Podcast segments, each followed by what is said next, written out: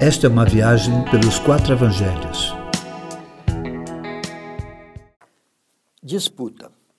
Jesus está em seus dias finais na terra. A festa dos pães asmos se aproxima e era necessário celebrar a Páscoa. Esta era a sua última Páscoa com os discípulos. Seria muito importante, mas não apenas por ser a última, mas porque antecedia sua morte sacrificial por toda a humanidade, pois ele era o Cordeiro de Deus que tira o pecado do mundo.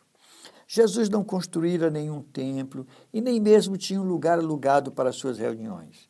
Mas nada impediria este momento, nem mesmo a falta de um lugar. Logo envia seus discípulos em busca de um espaço que já estaria todo mobiliado. Foi em um cenáculo a sua última ceia. Ele chega com seus apóstolos e se põe à mesa com eles.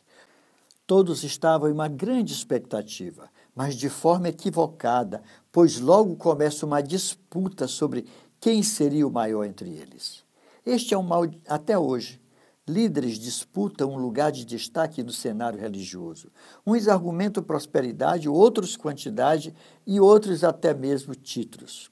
No entanto, no reino de Deus, meu irmão, as coisas não funcionam assim como no reino dos homens.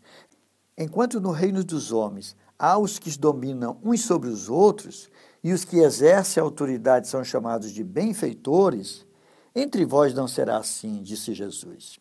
No reino de Deus, quem porventura for maior, será sempre o que serve. Hoje se inverteu esse ensino de Jesus, pois quanto maior a posição, o título do líder religioso, maior ele é sobre o povo e sempre é servido de forma subserviente por este. Jesus então se coloca como exemplo e diz: quem é o maior?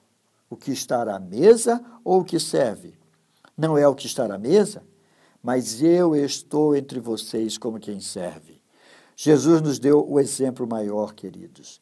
Mesmo sendo o Messias de Deus, aquele que logo em seguida daria sua vida por todos, e estando nos momentos finais que antecedia a sua angústia e morte, estava ali servindo seus discípulos a fim de lhes deixar o exemplo para fazer o mesmo aos apóstolos, disse que não disputassem por posição nesta vida, pois no reino do Pai eles estariam juntos, todos sentados à mesa, julgando as tribos de Israel. A lição de Jesus a seus discípulos de hoje ainda é a mesma. Não disputem por posições.